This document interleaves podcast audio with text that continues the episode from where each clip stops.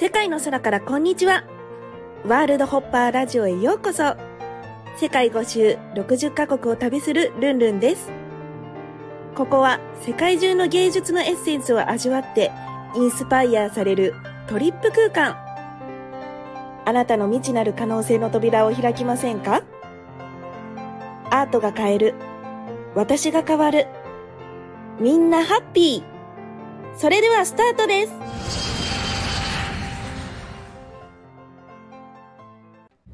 皆さん、こんにちは。ルンルンです。え今日はですね、あの、淡路島になんとスペシャルなゲストが来てくださっております。ドローンアーティストのとまこさんです。とまこです。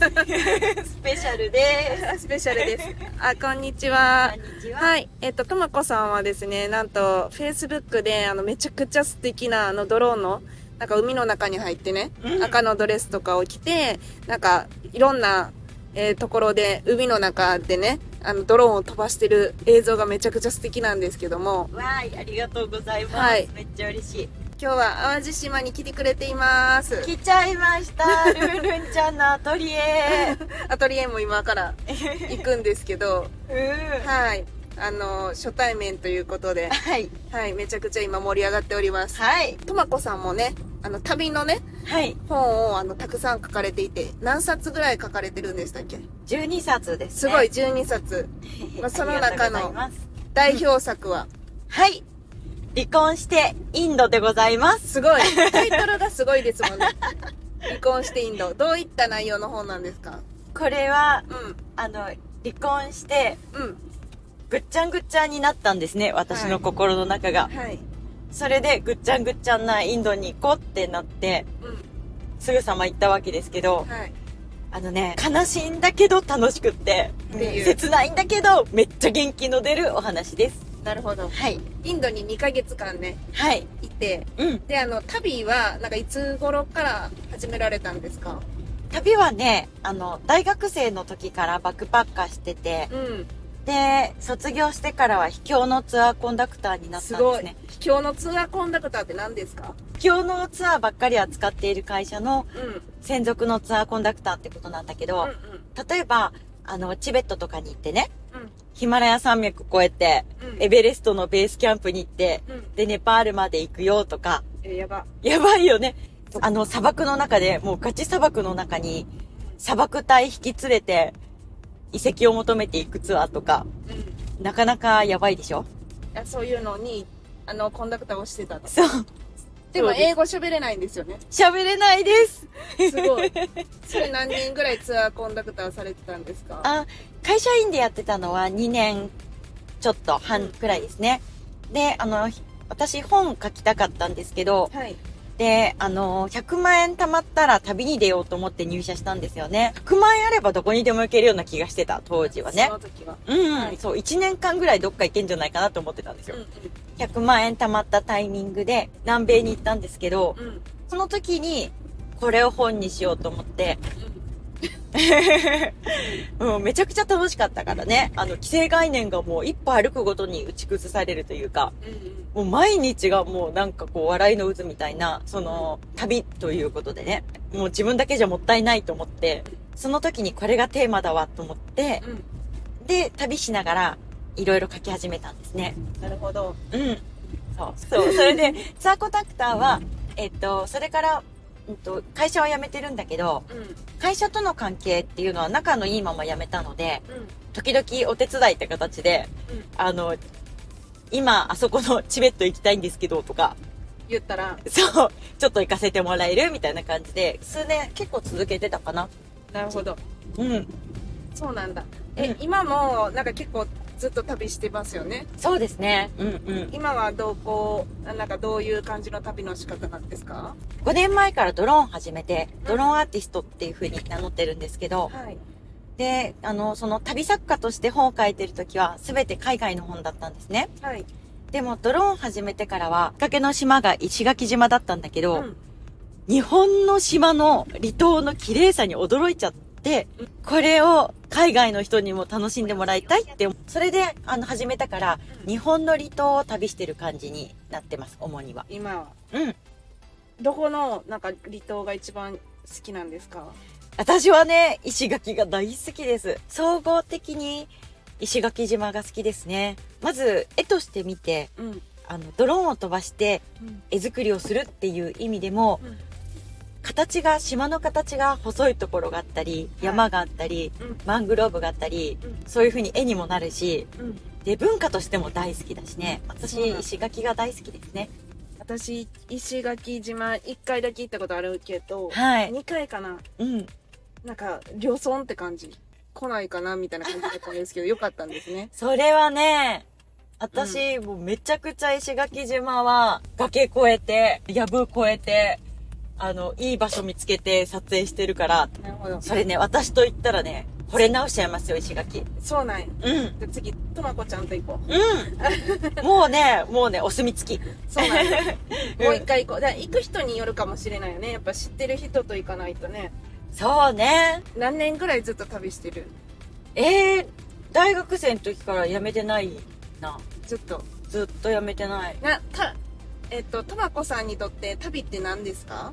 だんだんこう自分というものも分かってくるでしょ。さすがにもういい大人で、うんうん。うん、いろいろ見えてきて、ありきたりで嫌だけど、正直なところ、癒してくれるますね。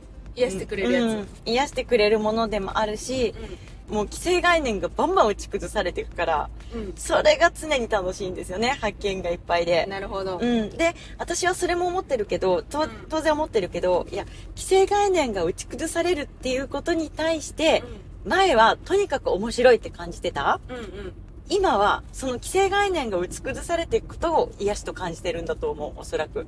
なんかうん。旅好きですっていう人いるけど、うんなんかほら何十年も続けられてる人ってあんまりいないじゃないですか。確かに。意識して続けるものでもないし、うん。ナチュラルに続か続いてるっていう感覚だから、うんうん。それが合うんだと思います、性分に。なんか、あんまりとどまることもしないんですよ、その長くはね。あそ。の一箇所に、うん。どれぐらい、海外の旅だったら、う一週間いることもあんまりないかもしれない。ん、確かに、かといって、そのポンポン都市をつないでいくっていうんではなくて、う地続きで隣の村、隣の町に、ちょっとずつちょっとずつ動いていくっていう感じのスタイルの旅が多いですん、えね。一生あ、本当？あ、一生一緒だ。ほぼ3泊しかしない あ、そうそうそう。最高3うん泊かな、とどまったりっていう人の方が多いもんね。それか、その都市をポンポンポンって繋いでいくかっていうね。うんうんうんうん私も結構地続きで行くタイプうん。うーん。じゃあ、全く一緒だ。えすごい絶対いないよ、あーあんまりいないかもうね。んグラデーションに文化って繋がっていくっていうのを実感していくのが面白くて。うん、あちょっと違う街に行ったらちょっとちょっとだけ変わったぞみたいな、えーそう。で、例えばそれ国境を越えたとしても、文化は何も変わっていかないんですよ。ちょっとずつグラデーションで変わってってるっていうだけの話で。そう。なんかそういうのを体感すると、大切なところってもっと根本的な、もうちょっとこう体の内側に感じるところにあるんじゃないかなっていう風に思えてくるっていうか。なるほど、うん。なんで旅の本を出したいと思ったんでしたっ大学時代、そのバックパッカーで旅をしている時に、椎名誠さんの本を読んでて、け、うん。の砂漠隊引き連れて行ったって言ってたツアーコンダクターのお仕事の話したけど、そこが舞台となった、あの、綱の海という作品を読んだ時に、椎名誠さんは写真家さんでもあるけど、でも、文字ばっかりの本だったんですよ。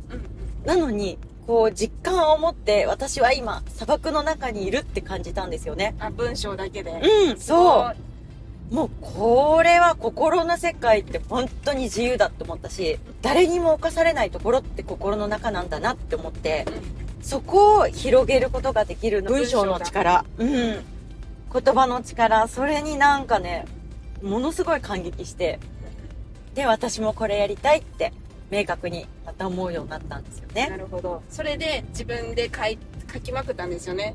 めっちゃ書きました。半年ぐらいとにかく書きまくって、でも書きまくってるだけだとう本にならないってある日気づいたんですよ。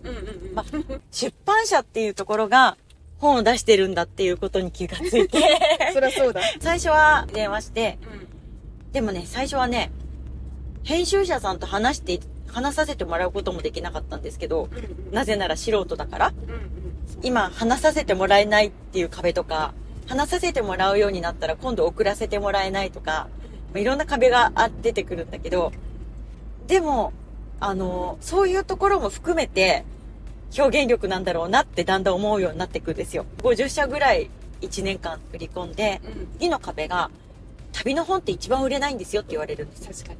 で、旅の本なんて売れないんです。で、え、で、で、どこの地域ですかって言って、え、南米ですって言ったら、え、南米って日本人一番行かないんですよって。つまり市場がないんですよって言って。いいものはもういいでしかないはずだから。うん。うん。っていうところで、あの、売り込み続けるんだけど、でも1年経った時にそこまで言うんだったら、南米の方は2冊目にして、で、あの、アジアとかだったら私やりたい、うちの会社でやりたいですって言ってくれる人が現れてきてたから、うん日本人に親和性のある国の行こうと思って、うん。うん。で、航空券を買って、それで最後に売り込んだところが、やってみたいですって言ってくれたんですよね。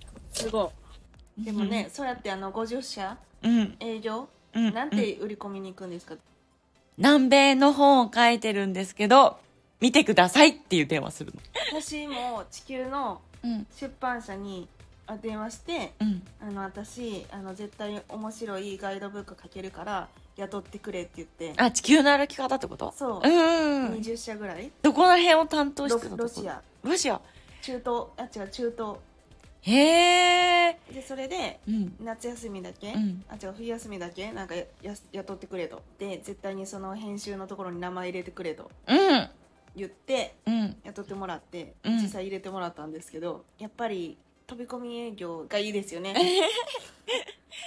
うん。あの飛び込むだけのうん気持ちがなければそれ本当じゃないと思わかるう。うん。だからなんかこう、飛び込んだ方がいいというよりは、うん飛び込むほどの気概がないものは、やめてもいいと思あ確かう。に、うん。まあでも、まあ、誰かが見てくれるかもしれないしねその種まきっていうのは大事よねすごいなんか旅の話から出版の話になったけど。まだまだ楽しい話は続きますがここからは次回にお届けします。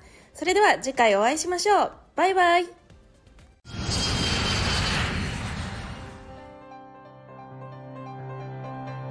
世界の空からこんにちは。ワールドホッパーラジオ。ご視聴いただきありがとうございました。